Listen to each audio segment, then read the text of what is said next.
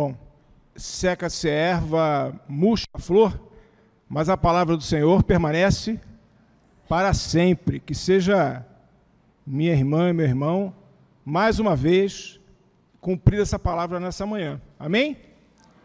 Eu acho que deve ser um complô, né? Porque o coral canta assim, o reverendo ora, como é que eu fico inteiro? Penso que deve ter sido um complô. Enfim. O que eu faço com a multidão de pessoas cansadas e exaustas? O que eu faço com elas?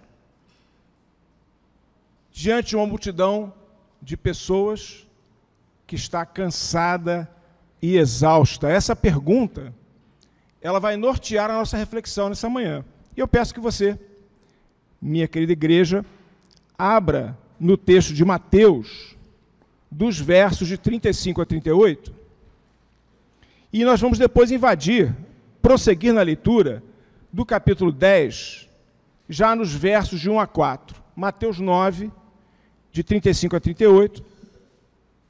Depois, prosseguindo no capítulo 10, até o verso 4. Vamos fazer a leitura alternada? Eu peço que a igreja é, faça a leitura dos versículos impares, perdão, eu farei dos ímpares, e o, o verso quarto a uma voz lemos. Então, Mateus 9, de 35 a 38, e depois, adentrando o capítulo 10, de 1 a 4. Diz assim o registro do, do texto bíblico. E percorria Jesus todas as cidades e povoados, ensinando nas sinagogas, pregando o evangelho do reino e curando toda sorte de doenças e enfermidades.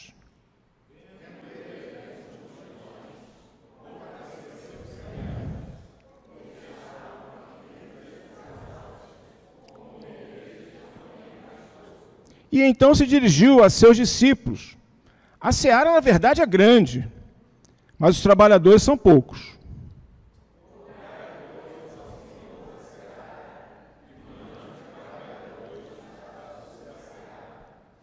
Tendo chamado os seus doze discípulos, deu-lhes Jesus autoridade sobre espíritos imundos, para os expelir e para curar toda a sorte de doenças e enfermidades.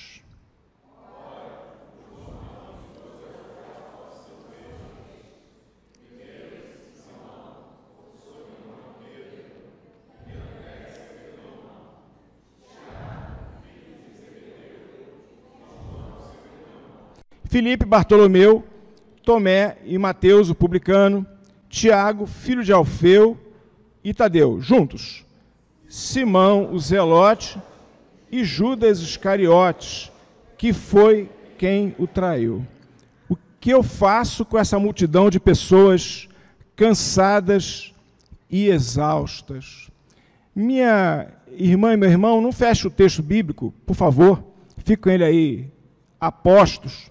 Se você olhar um pouco é, nos quatro episódios narrados no capítulo anterior, é, ou no trecho anterior que, que lemos, Jesus estava aí, digamos assim, é, de vento em popa no seu ministério. Jesus estava intensamente vivendo a sua atividade ministerial. Se você puder olhar, no é, capítulo é, que antecede o trecho que lemos, nós vemos Jesus, por exemplo, curar uma mulher com um fluxo hemorrágico. Você lembra desse episódio? Jesus faz isso. Ele atende aquela mulher e cura daquela enfermidade. Logo depois, Jesus tem o um, um encontro da ressurreição da filha de Jairo. Jesus realiza mais esse ato em favor daquela família, em, valor daquela, em favor daquela criança. Logo depois, nós temos Jesus curando dois cegos. Então, vejam, irmãos, a cura de uma mulher com fluxo hemorrágico, a ressurreição da filha de Jairo, a cura é, de dois cegos, e por derradeiro, já chegando é, na antevéspera, digamos assim, do texto que lemos há pouco, Jesus ele, ele cura um mudo endemoniado. Então Jesus vem numa, numa sucessão de atos de misericórdia, de manifestação do poder de Deus em prol das pessoas que estavam carentes e sedentas do atendimento do Messias. Jesus vem fazendo isso. Como falei, é um, um ministério que está a todo vapor. Jesus está ali atendendo as demandas que chegavam a ele. E é interessante, e aí eu peço que você me acompanhe, lá no verso 34 né, é, do capítulo 9, diz assim: Os fariseus murmuravam, é pelo maioral dos demônios que ele expele esses demônios. Porque para poder expelir demônio, para poder atender a todas essas questões que aparecem, ah, tem alguma coisa aí. Esse poder não pode ser o poder de Deus. Esse poder é do maioral dos demônios. É claro, meus irmãos, que a atuação de Jesus causava desconforto pela instituição religiosa que foi construída, cristalizada e estava em franca deterioração por conta daquele coração tão distante da palavra do Senhor.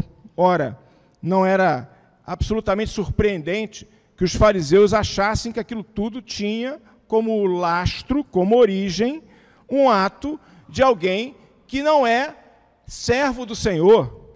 Que Messias é esse que até expele demônios?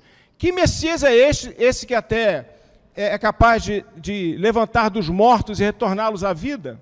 Só pode ser por aquele que tem é, a força do maioral dos demônios, é o que especulavam os fariseus naquele momento. E aí, meus irmãos, no verso 35, ele traz um resumo do ministério de Jesus. Eu já tive chance de pregar sobre esse texto, sobre o, o título As Dimensões do Reino de Deus. Me acompanha aí, no verso 35.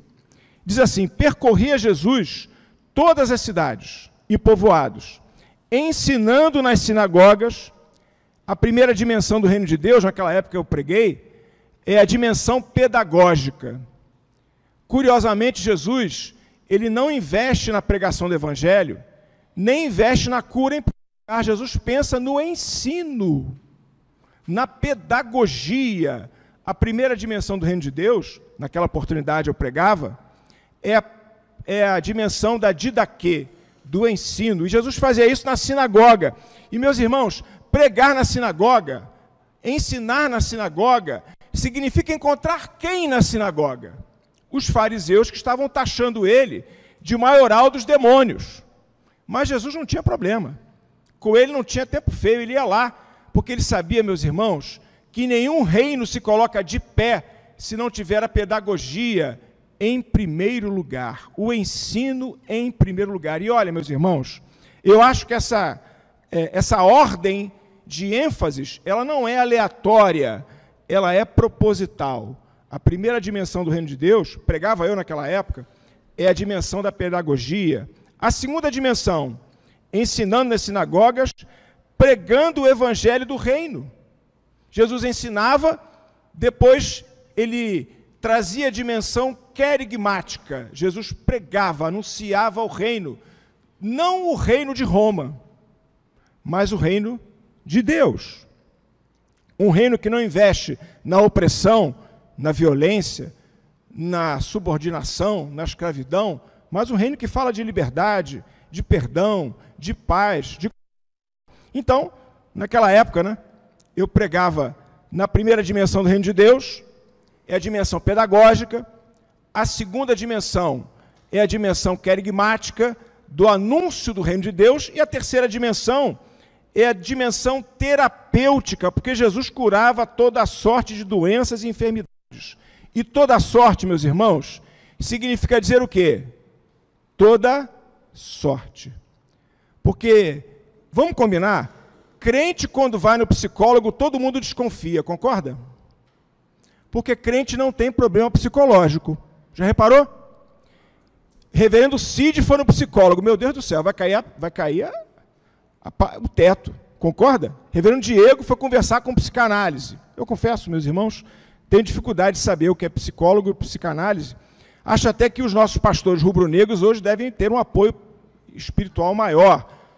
Mas não vou enveredar por aí, eles precisam também de atendimento. Meus irmãos, minhas irmãs, notem, Jesus cuidava toda sorte de doenças. Então, o reino de Deus tem três dimensões: a pedagógica, a querigmática e a terapêutica. Fique calmo, eu não vou repetir o sermão que fiz. Mas, com essa é, tríade de dimensões, Jesus está é, apresentando, digamos assim, a pauta temática do reino de Deus, ok? Me fiz entender? Muito bem, aí, irmãos e irmãs, para livro de todos, nós entramos naquilo que nos interessa especificamente nessa manhã, e eu queria rapidamente trazer algumas, alguns insights, recolher algumas lições desse texto, porque Jesus vai falando: olha, é preciso investir no ensino, olha, é preciso pregar o evangelho, olha, é preciso curar a doença das pessoas, quaisquer que sejam elas. E, meus irmãos, aparece o verso 36. Diz assim: Vendo ele as multidões, compadeceu-se delas, porque estavam aflitas e exaustas, como ovelhas que não têm pastor. E aí eu fico pensando, é, meus queridos pastores e meu presbítero André, que Jesus deve ter perguntado assim no seu coração: o que é que eu faço com essa multidão exausta e cansada? O que, é que eu preciso fazer com eles? Porque Jesus, Jesus olha para a multidão e, e o texto coloca assim uma certa expectativa. Não sei se você tem essa percepção. Porque, primeiro, o texto me, me surpreende de Jesus estar surpreso. Ora, como é que ele não percebeu isso antes? Mas parece que essa informação pega Jesus de surpresa. Mas caramba, essa multidão está exausta, cansada, aflita, como ovelhas que não têm pastor. Meus irmãos, uma ovelha que não tem pastor é uma ovelha que desistiu da vida. É uma ovelha que não encontra saída para ter um caminho alternativo. Uma multidão que é como ovelha que não tem pastor, é alguém que desistiu de lutar pela vida. Jesus se depara com essa multidão que estava ali ouvindo ele pregar animadamente e identifica que aquela multidão estava exausta, cansada, sem saída, porque não tinham pastores, estavam sem alternativa. Meu irmão e minha irmã, esse mês é um mês da luta contra o suicídio, você sabia disso? é o Setembro Amarelo. As autoridades públicas não, diz, é, é, não compartilham a informação de quantas pessoas se suicidam no Brasil. Dizem os entendidos que isso seria um ato de estímulo. Curiosamente, trazer a numeração, a quantificação de, do que, que isso significa, seria um, um gesto de estimular o suicídio.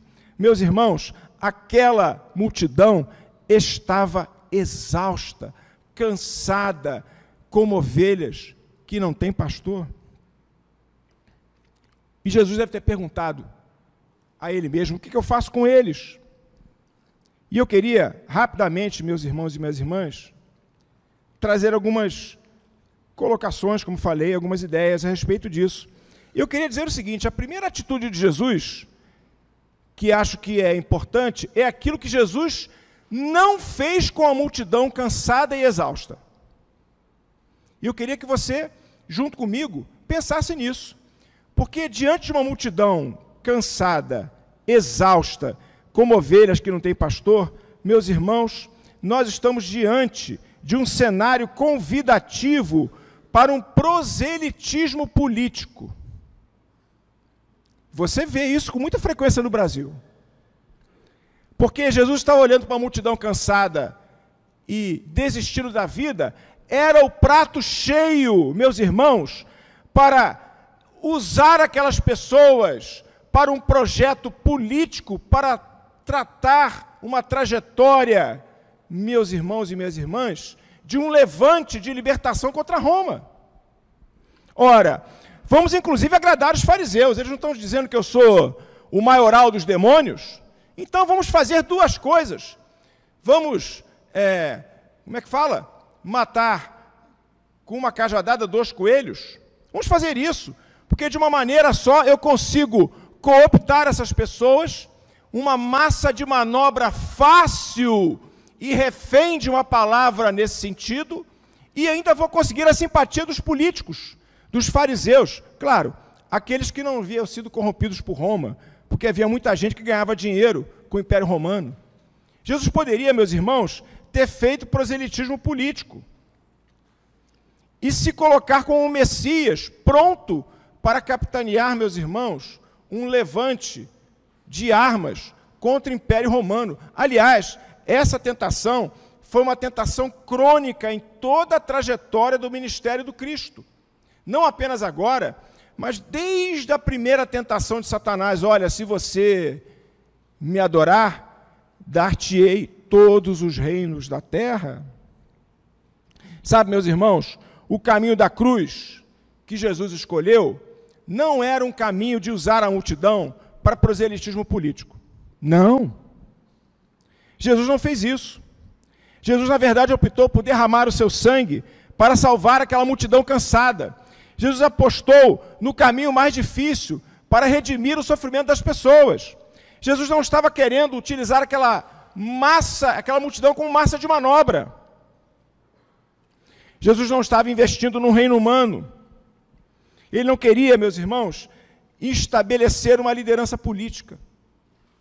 Então a primeira coisa que Jesus fez foi não fazer proselitismo político. Jesus optou por não ser um líder daquelas pessoas com esse tipo de proposta.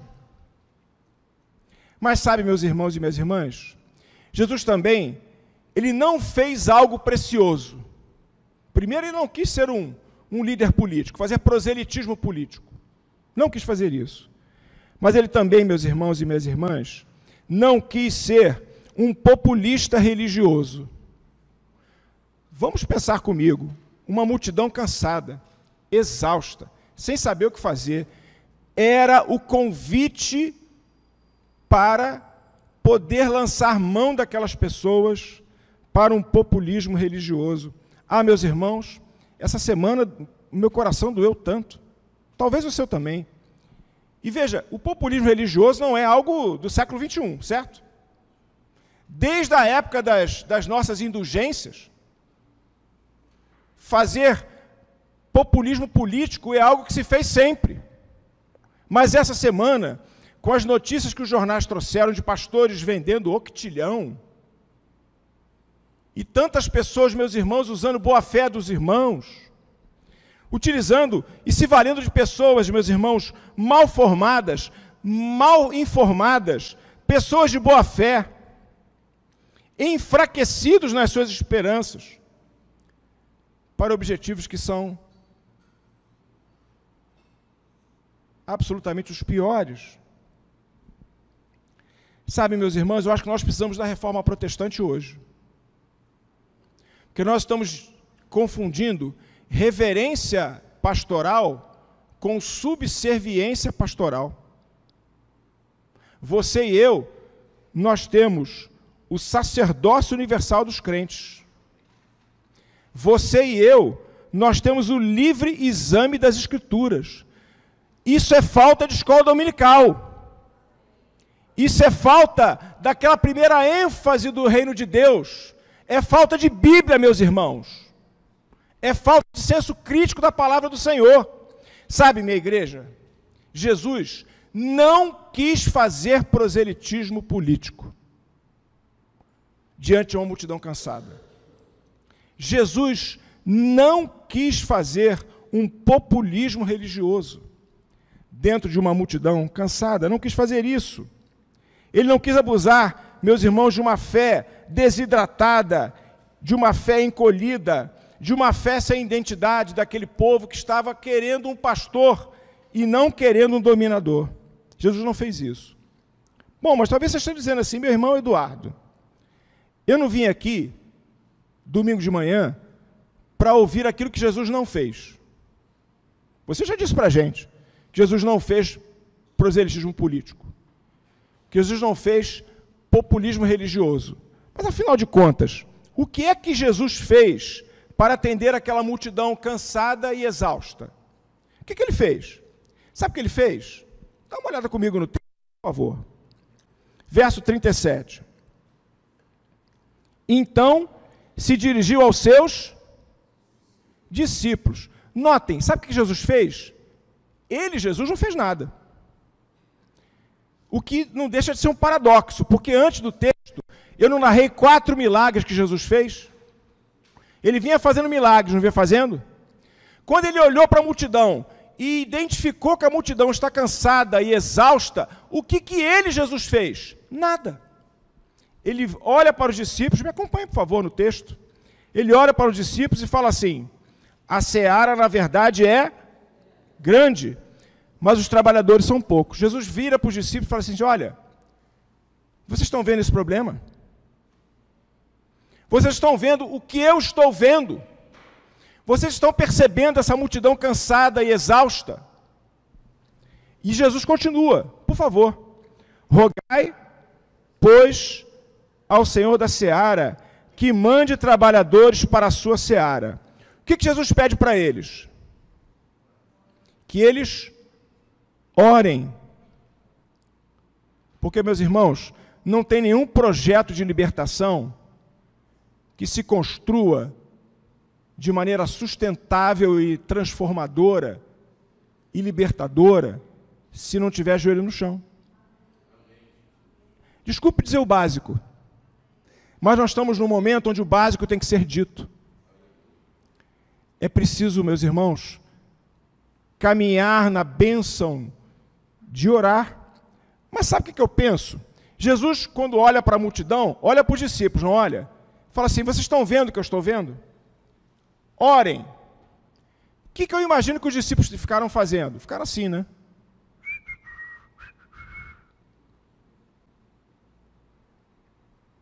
Eu penso assim.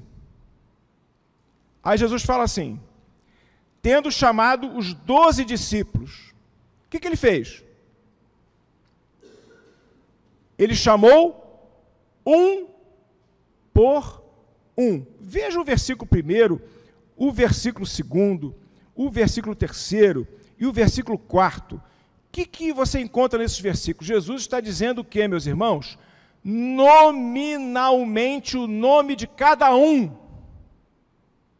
Sabe por quê?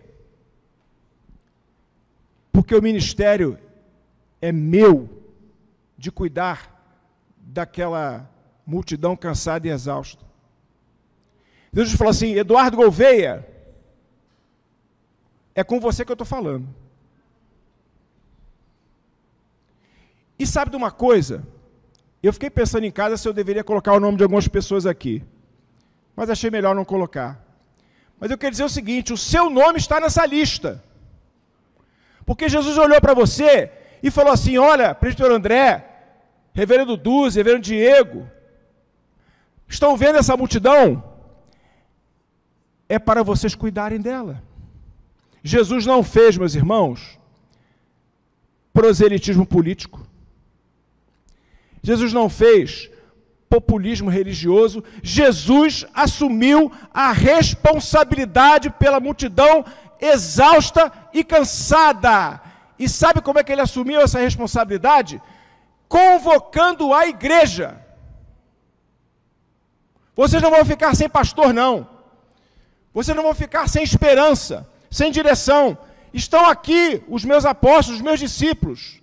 E olha, esse ministério é de vocês. E eu queria dizer, meu irmão e minha irmã, outro dia à noite eu fiz isso. Depois eu fiquei pensando, achei que foi até indelicado com a igreja talvez não devesse fazer.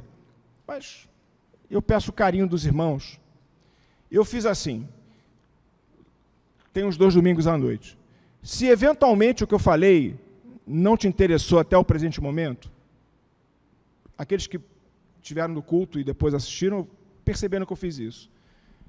Me desculpem, eu, eu vou fazer de novo. Se você até agora, eventualmente, o que eu falei não, não tocou o seu coração, eu queria dizer uma coisa para você: que você saia daqui nessa manhã com essa mensagem. Deus está te chamando. O seu nome está nessa lista. Sabe para quê? Para cuidar de uma multidão, meus irmãos, cansada, exausta, que não vem saída para a sua vida, que é como uma multidão sem pastor, estão prontos para dar cabo porque não tem esperança.